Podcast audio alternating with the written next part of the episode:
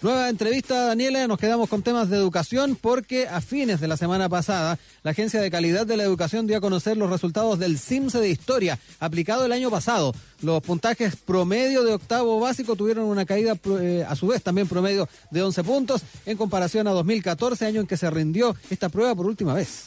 Desde la agencia de calidad apuntaron a que los resultados revelan la necesidad de evaluaciones más frecuentes y el efecto puntual de la violencia social y los paros que interrumpieron las clases eh, del año pasado. De esto vamos a conversar esta mañana acá en Sin Tacos ni Corbata con Carolina García, jefa de la carrera de Pedagogía en Historia y Ciencias Sociales de la USACH y doctora en Ciencias de la Educación, profesora también de Enseñanza Media de Historia y Ciencias Sociales. Muy buenos días, profesora, ¿cómo está?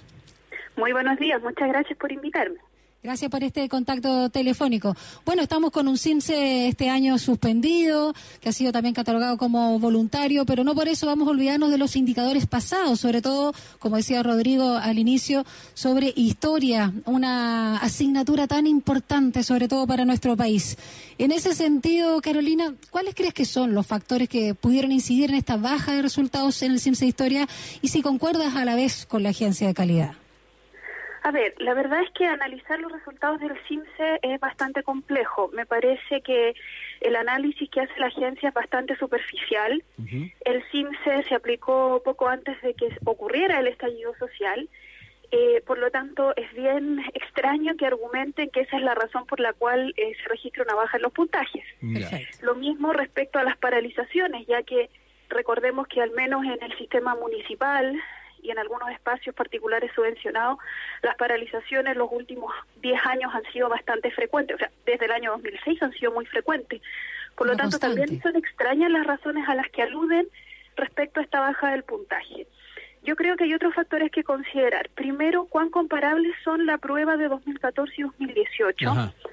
Porque entre medio de ambas aplicaciones hubo un cambio eh, en la propuesta curricular. Los estudiantes que rindieron el CINCE del año 2014 durante quinto y sexto básico trabajaron con marco curricular y recién en séptimo y octavo con las bases curriculares.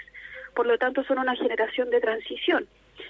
Y los que rindieron el 2018 lo hicieron íntegramente con bases curriculares. Ahí hay un factor curricular que es importante tener en consideración porque hay un cambio relevante en los énfasis de ambas propuestas curriculares el marco aún apuntaba más hacia una visión contenidista, las bases curriculares están más orientadas hacia el desarrollo de habilidades. Por lo tanto, hay que preguntarse en qué medida los espacios escolares han tenido la capacidad y las herramientas y el apoyo suficiente para hacer esta transición de enfoques curriculares en el trabajo en el aula. Esa es una de las primeras preguntas que hay que hacerse.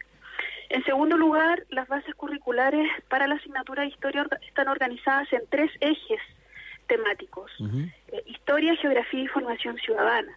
Por lo tanto, también es importante saber en cuál de esos tres ejes es donde se registra eh, la baja más importante. Y en ese sentido, es muy difícil establecer comparaciones con el CIMSE 2014 porque la estructura no era tan similar a la que probablemente se evaluó en el CIMSE 2019.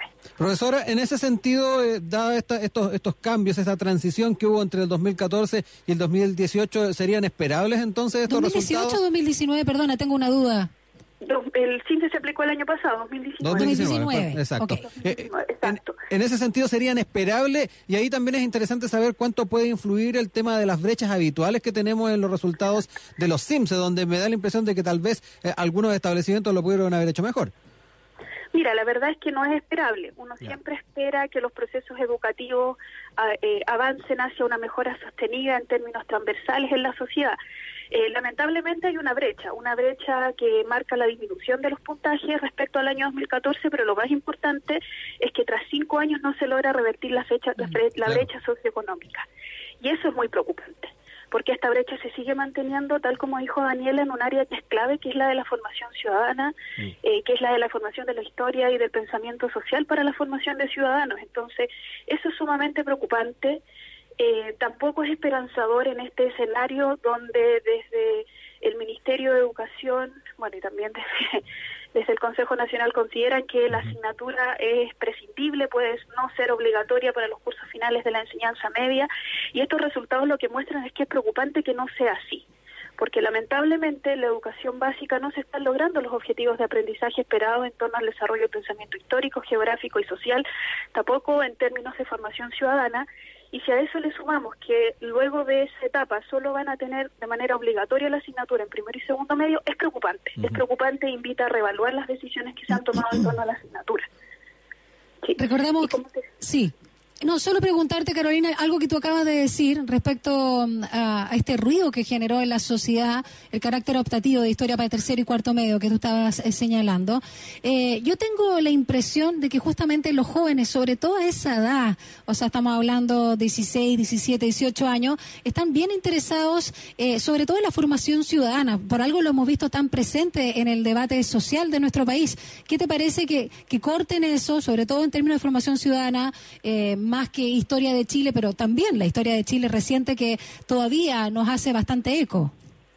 Sí, mira, la verdad es que es bien compleja la decisión y bien incomprensible. Si bien hoy día contamos con una eh, asignatura de educación ciudadana en tercer y cuarto medio, que es obligatoria y que se felicita y se cree que es un avance importante para fortalecer esa línea formativa, cuando uno revisa la propuesta curricular se da cuenta que está más orientada hacia la alfabetización política, que es muy necesaria, pero no necesariamente hacia el desarrollo de un pensamiento social que permita analizar críticamente lo que está ocurriendo.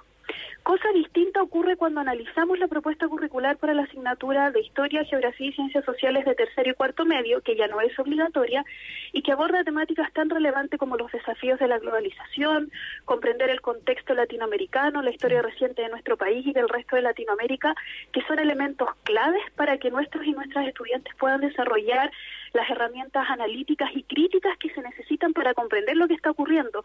Entonces, la verdad es que es un poco incomprensible porque se toma una decisión de esa naturaleza. No es que se crea que la asignatura de educación ciudadana no es necesaria, es muy necesaria, pero no podemos esperar que supla por completo la labor que tiene eh, el desarrollo del pensamiento social, que potencia la asignatura de historia. Está relacionada, claro. Ya, eh, no es esperable, especialmente cuando las temáticas que abordan son tan relevantes para la formación de ciudadanos que comprendan la realidad en la cual se están insertando.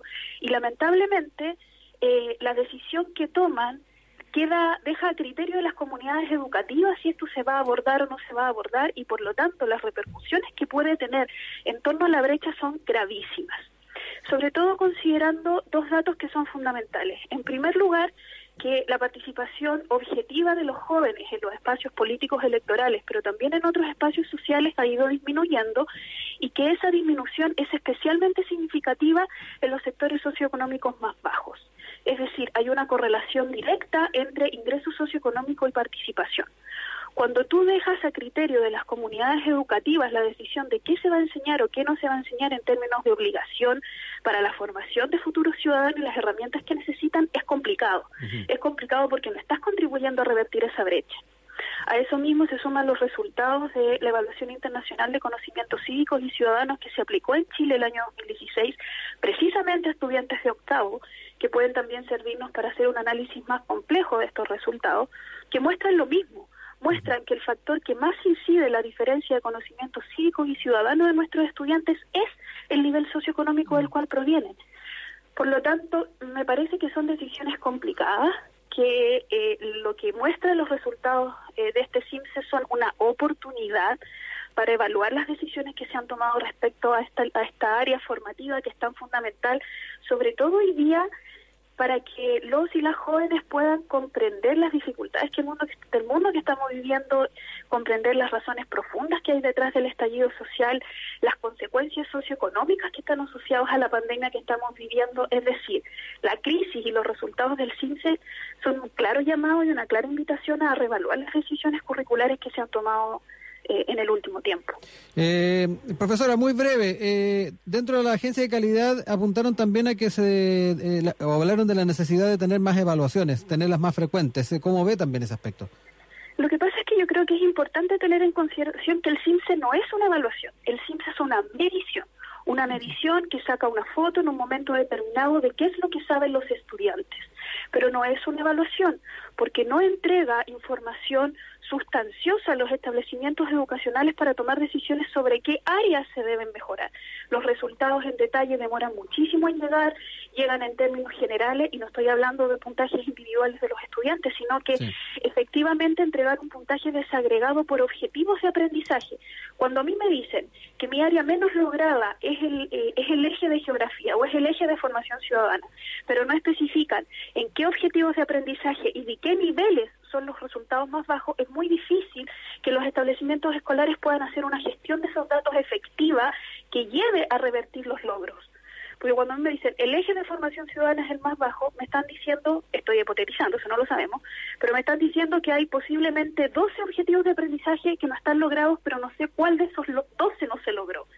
Entonces, cuando hablan de aumentar las evaluaciones, lo único que están planteando es aumentar una medición que va a seguir sin entregar información sustancial a los establecimientos para poder hacer una correcta gestión curricular, para poder generar oportunidades de aprendizaje concretas. Por lo tanto, creo que la solución no es aumentar la cantidad de evaluación, la cantidad de mediciones, sino efectivamente transformarlas en evaluaciones que sean útiles para los establecimientos, con información concreta que les permita hacer una gestión curricular a largo plazo. Si aumentan el número de evaluaciones, lo único que van a hacer es probablemente mantener esta brecha eh, socioeconómica porque la presión que esto ejerce sobre los establecimientos, especialmente cuando consideramos que el CINCE es clave para poder hacer la clasificación de los establecimientos y que reiterados puntajes bajos en el CINCE puede derivar en el cierre de un establecimiento educacional, lo único que va a hacer es aumentar la presión por responder a una medición y no promover aprendizajes profundos y significativos con sentido para nuestros estudiantes. Entonces yo creo que no es la decisión correcta. La decisión correcta es evaluar de qué manera esta medición está entregando datos concretos para la gestión curricular de los establecimientos educacionales. Y eso lamentablemente el CIMSE no lo hace. En ninguno de los niveles, en ninguna asignatura. Carolina, eh, bueno, vamos a estar atentos también qué pasa con esto, porque realmente historia es una asignatura fundamental, sobre todo en nuestro país que tiene tan mala memoria y no sacamos nada, como bien tú decías, eh, de eh, lo que es una democracia o una constitución si no sabemos cómo ha sido aplicada a lo largo también de nuestra historia. Muchísimas gracias, Carolina García, jefa de la carrera de Pedagogía en Historia y Ciencias Sociales de la USACH, por este contacto telefónico. Que estés muy bien. Muchas gracias. Hasta luego. cuídate.